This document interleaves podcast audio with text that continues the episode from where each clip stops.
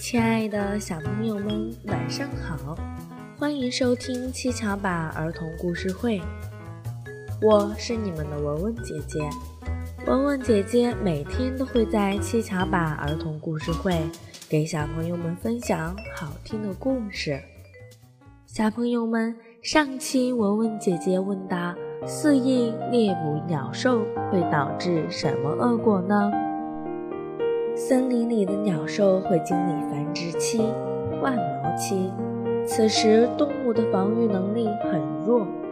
如果在上述时期肆意猎捕它们，不仅会导致被猎捕的野生动物数量锐减，严重时还会造成自然灾害。因为自然界中的野生动物种群之间是互相依存、互相制约的。一旦某个种群数量锐减，生态平衡必将遭到破坏，到那时人类也会付出惨痛的代价。因此，现在世界各国纷纷通过法律来约束人们的狩猎活动。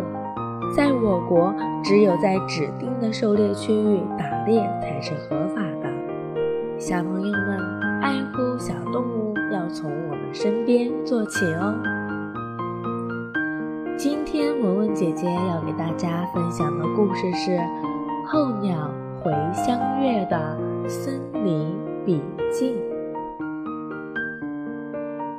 四月，高山上消融的积雪汇成小溪，循循而下，流进风洞的河道，河水渐渐涨满，冲破了冰壳。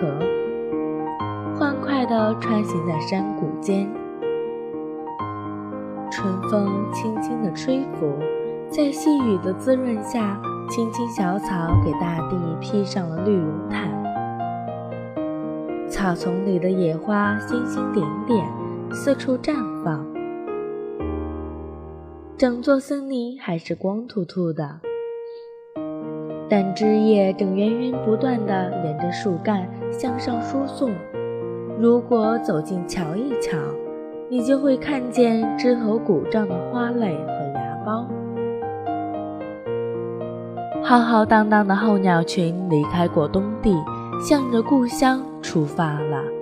每个鸟群都有自己的日程。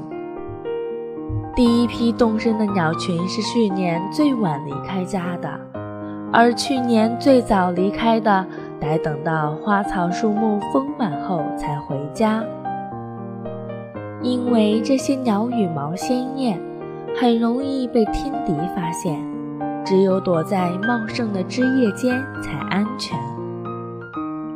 回乡的候鸟队列整齐，纪律严明，它们的迁徙路线已经由祖祖辈辈飞行了许多许多年。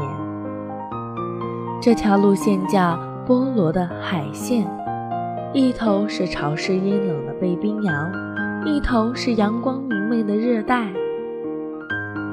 一路上，鸟群要穿越迷雾、狂风和骤雨，还要躲开峭壁岩石和凶狠的猛兽。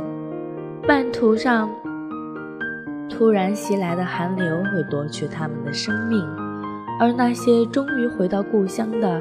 又要面对猎人的枪口，尽管如此，什么也阻挡不了候鸟的迁徙。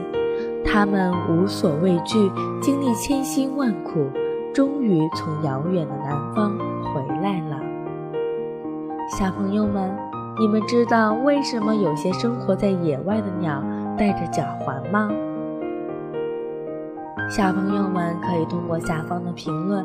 告诉文文姐姐你们的想法哦，在下期七巧板儿童故事会，文文姐姐将会告诉你们答案哦。